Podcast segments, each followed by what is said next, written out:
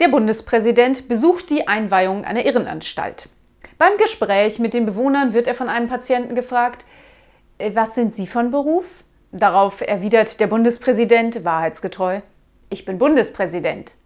Sehen Sie, so hat das bei mir auch angefangen.